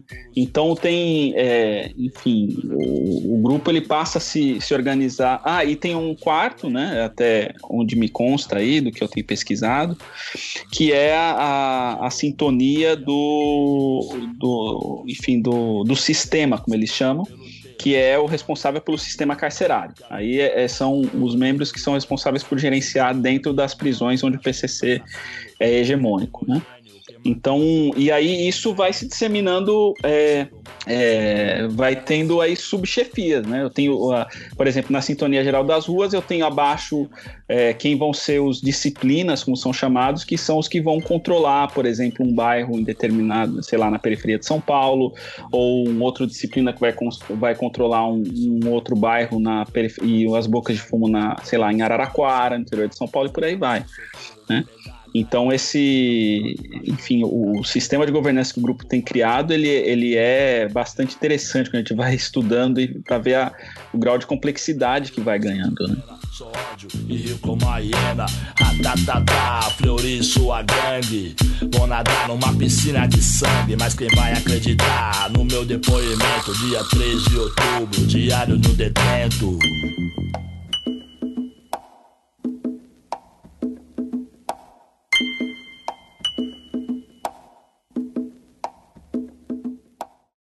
Marcos, cara, sensacional. A quantidade de informação que você traz, essa leitura que você faz, é, tanto dos grupos quanto do histórico do, do, do, PCC, da internacionalização, dessa operação quase profissionalizada, né, do, do quase não, profissionalizada do grupo. É, acho que é um, um, uma leitura aí que, que pouca gente tem. Você mencionou alguns estudos é, na sociologia e tal, mas certamente na área de, de relações internacionais aqui no Brasil é, não tem tanta gente fazendo assim. É, eu queria, na verdade, fazer uma pergunta para voltar lá para o começo da nossa, da nossa conversa e para talvez tentar encerrar num, numa chave um pouco mais ampla, assim, mais, talvez mais abstrata. É, que é voltando nessa discussão uh, dos atores subestatais é, em geral, né, é, uma das definições clássicas é, do conceito de Estado é a definição weberiana, né? que o Estado uhum, uhum. é o detentor do monopólio do uso legítimo da violência. É, como que você vê essa atuação dos grupos é, substatais violentos, né?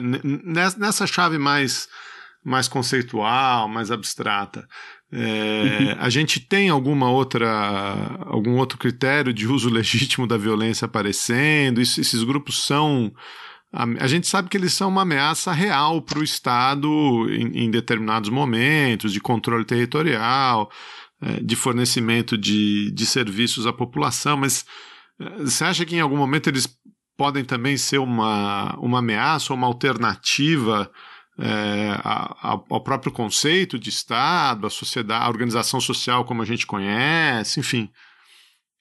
Não sei se ficou abstrato demais, mas é. acho, que você, acho que deu para você entender. Né? Sim, sim. Não, é assim, o, o, o, assim, a gente está falando do PCC, mas os atores não estatais violentos, eles acabam é, é, realmente, como você coloca, Geraldo, desafiando aí essa concepção weberiana de Estado, né? A gente está falando de um, de um tema mais contemporâneo que é o PCC, mas a gente pega, vai mais atrás e, e sei lá, pega, sei lá, grupos guerrilheiros capacidade de governança, é, como a gente teve na própria América Latina, né, é, como, sei lá, o Sendeiro Luminoso, as Farc, eles também desafiaram essa, esse monopólio da força do Estado, né, e geraram sistemas aí.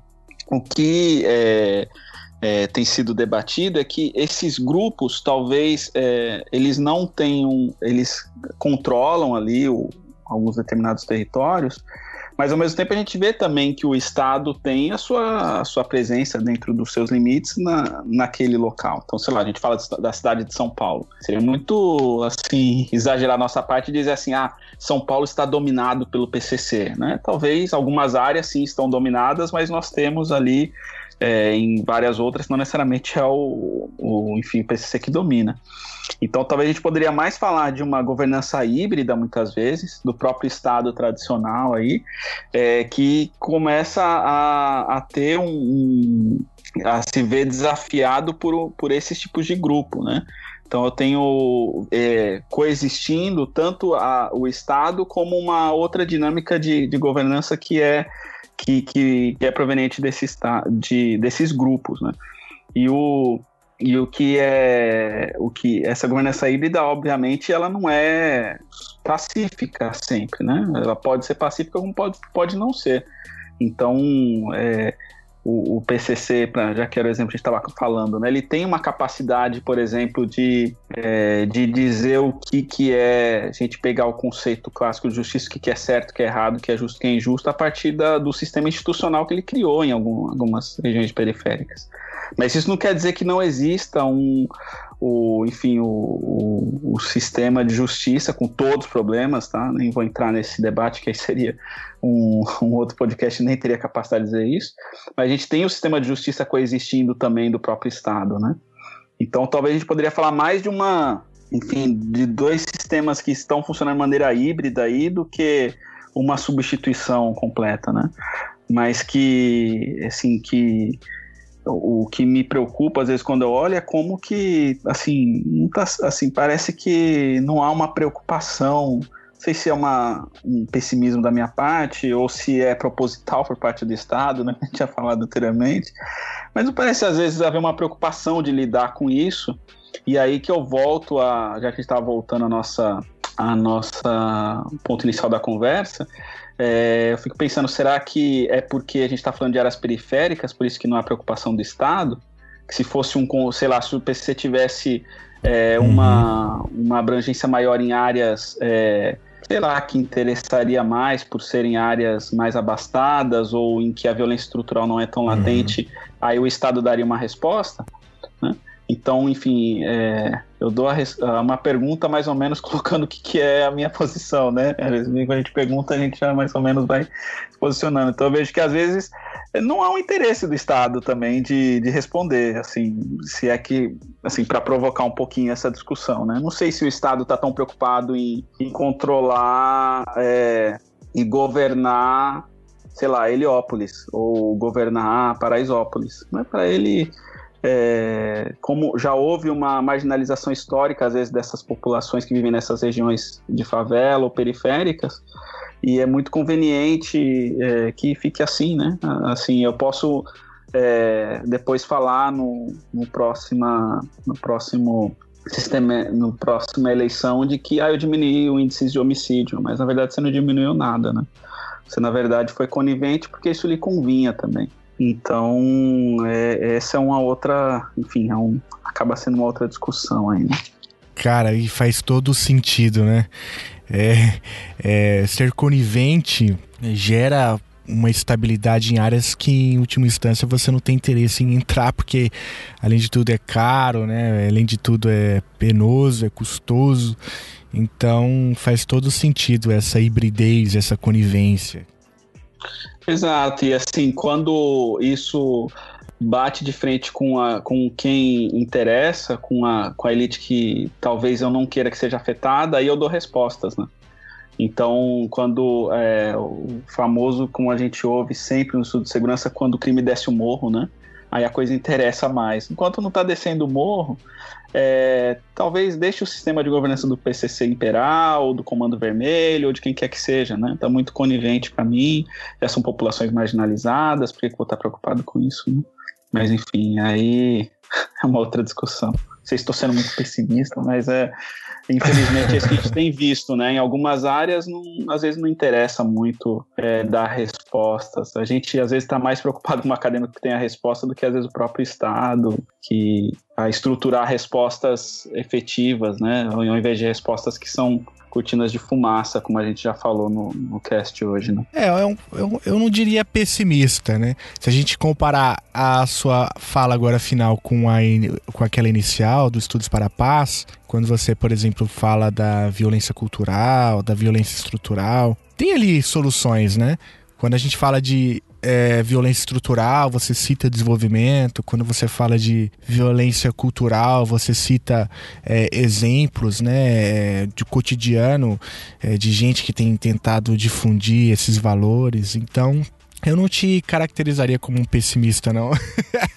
o, problema, o problema é o objeto de estudo, não é o pessimista do analista. O objeto, às vezes, ele é meio cruel, né? Mas, assim, é, o que tenta me criar algum alento, que ao mesmo tempo uma característica interessante dos estudos para, estudos para a paz, que, que eu também tento trazer, é que ele é, tenta trazer aquela abordagem científica de não somente dizer as coisas como são, mas que outros caminhos podem ser desenhados, né? Eu estou nessa fase aí, enfim, de olhar que caminhos podem ser desenhados. Às vezes eu vejo que as respostas podem estar no nível micro, né?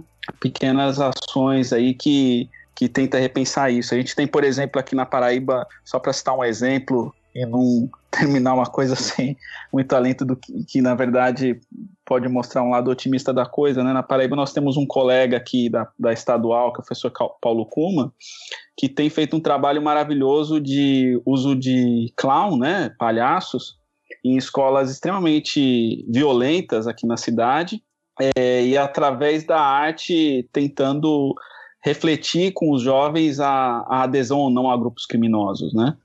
É, e é um trabalho de formiguinha que ele tem feito, por exemplo, mas que tem resultados muito bacanas. Nós temos ainda falar das relações internacionais, o, o, a, o Lucas e a Érica lá, lá em Sergipe, fazendo um trabalho parecido com o que o Paulo faz aqui na UEPB, né? Então, acho que tem que, por um lado, o nosso papel como acadêmico é trazer à tona esses problemas, né? Mostrar como que essa violência, ela, ela nos bate na cara a todo momento, é, e também, ao mesmo tempo, é, ver como que a gente pode agir com pequenas ações que gerem algum alento de mostrar que essa violência cultural pode ser reduzida, essa violência estrutural pode ser reduzida e que é, os jovens, né, que são os que às vezes são os mais vulneráveis nesse grupo, é, nessa discussão, desculpa, podem ter uma alternativa para além de se aderir a um grupo criminoso que é, o caminho muitas vezes vai ser vai ser o homicídio ou enfim algum impacto para a vida toda, né? Paz interior, paz interior, paz interior. Mas eu vou atrás, pois nunca é demais.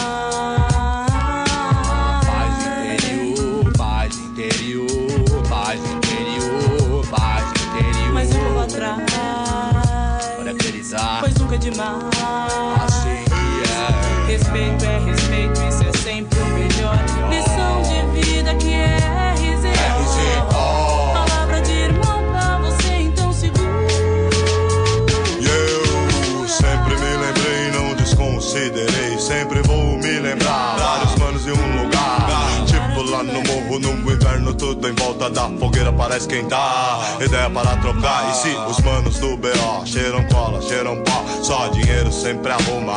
São as neuroses. São vários 5, 7 espiantos na madruga. Às vezes davam sorte, às vezes o azar. É assim que é, de pé, com fé. Eu sempre respeitei ladrão, cada um na sua função. Mesmo assim, vários manos já se foram, tudo mudou. Tô legal dessa p, não dá pé. Sonhar é muito bom, não paga não nenhum tostão. Lembrar de bons momentos, vários manos, sangue bom. É pena que morreram cedo, já sabe o segredo. Procure a sua, por favor. Paz Eu vou interior. atrás, nunca é demais, é assim que se faz, vai que vai. Seja de paz, malandragem, malandragem.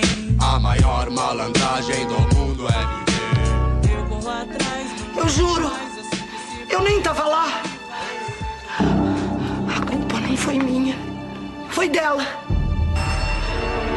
Essa maldita escada que derrubou a minha amiga. A mesma escada assassina que matou o Zé Carlos. Levanto de manhã, põe a cara na janela. Olho a rua, os olhos cheios de remela. Vejo vários camaradas andando por ali. Com algumas minas que eu já saí. Mas esqueço tudo isso e vou lavar o rosto. Desço para a rua, mas que cheiro de esgoto. Deixo isso pra lá na minha. Meio-dia, sol quente, que dá uma sombrinha. Uma serva gelada pra esfriar a cabeça. Trocar uma ideia, se arrumar treta. Aproveitar este momento e por que não o dia inteiro curtir na nossa área sem nenhum receio. Agora desce meia dúzia pra gente beber. E quem fica bem louco, o couro vai comer. De repente pinta um rádio de onde veio, ninguém viu. Cidade Tiradentes, Zona Leste, Brasil. Tic-tac, o tempo vai passando. A gente aqui sentado no banquinho conversando. Tic-tac, o tempo vai passando. A gente aqui sentado no banquinho conversando. Tic-tac, o tempo vai passando. A gente aqui sentado no banquinho conversando. Tic-tac, o tempo vai passando. A gente aqui sentado no banquinho conversando. Várias Então, Marcos, como você conhece aqui, né, cara, no final tem sempre aquela pergunta derradeira. Que a gente quer saber de quem você chuta a escada.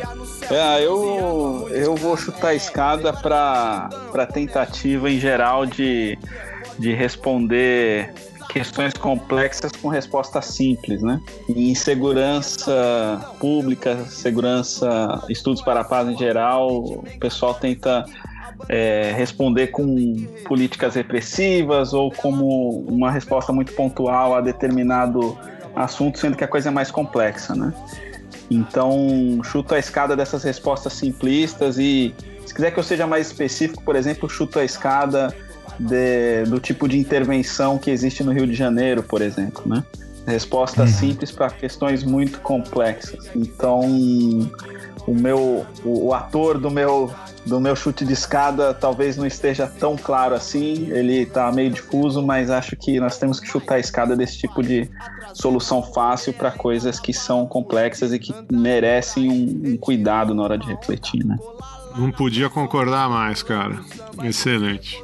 Ô Marcos, muito obrigado, cara, pelo papo. Eu aprendi demais com você hoje. É, como eu disse, é, as portas do Chutando a Escada estão sempre abertas para você, para essa agenda de pesquisa, para divulgação dos resultados. Vamos divulgar esse evento aí da, da Federal do Rio que você mencionou no, no fim do ano. Ah, Quando bacana. tiver o material da divulgação, pode mandar pra gente aqui. Ah, com certeza. E aí, se, se, se me permitem já uma, uma sugestão, já que vocês falaram desse tema, é, a gente tem uma rede de pesquisadores em estudos de paz e estudos críticos de segurança, né? Como eu disse, que já está fazendo o terceiro encontro Brasileiro Estudos para a Paz. Tivemos ano passado em João Pessoa, o primeiro foi lá na USP. E, e acho que seria até bacana para um elas chutando a escada, às vezes convidar a Camila Braga, que atualmente é pós-doutoranda lá na USP, orientanda do Vila, que também tem examinado a partir dessa vertente de é, estudos para a paz. E tem a Roberta Maquieto também, que é outra amigona aí que está bastante à frente nessa discussão é, de estudos para a paz, também colaborando com a gente na rede, que atualmente está fazendo o pós-doc dela em Coimbra, né? Pode ser um ba- bacana aí trazer essas meninas aí é, Excelente. Tá debater, feito, cara. debater, debater a paz, porque elas são muito boas aí, quem sabe dar um cast bacana aí, essa, as duas, falando tanto da nossa rede aí de estudos para a paz, como também, enfim, o debate em geral, que o estudos para a paz ele é bem amplo, né? Eu só pego uma vertente que é a violência é, desses grupos criminosos, mas, por exemplo, a Roberta tem olhado, tem pesquisado Moçambique, a- e o pós-conflito no Moçambique, a Camila tem olhado o pós-conflito no Timor, né?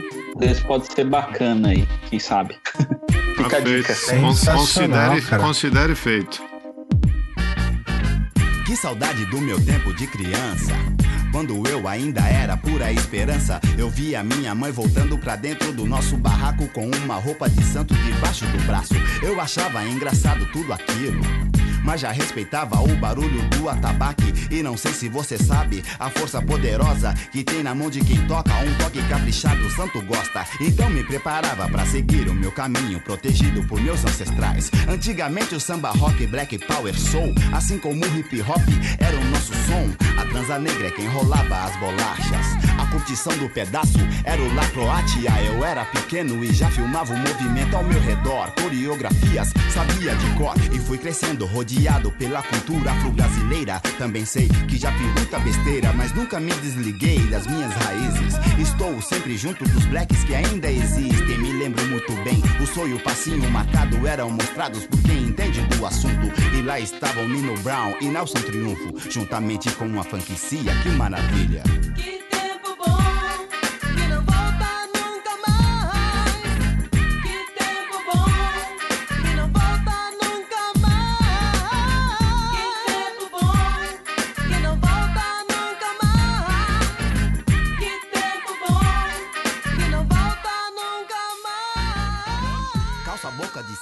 Cabelo black da hora. Sapato era mocassim, ou salto plataforma.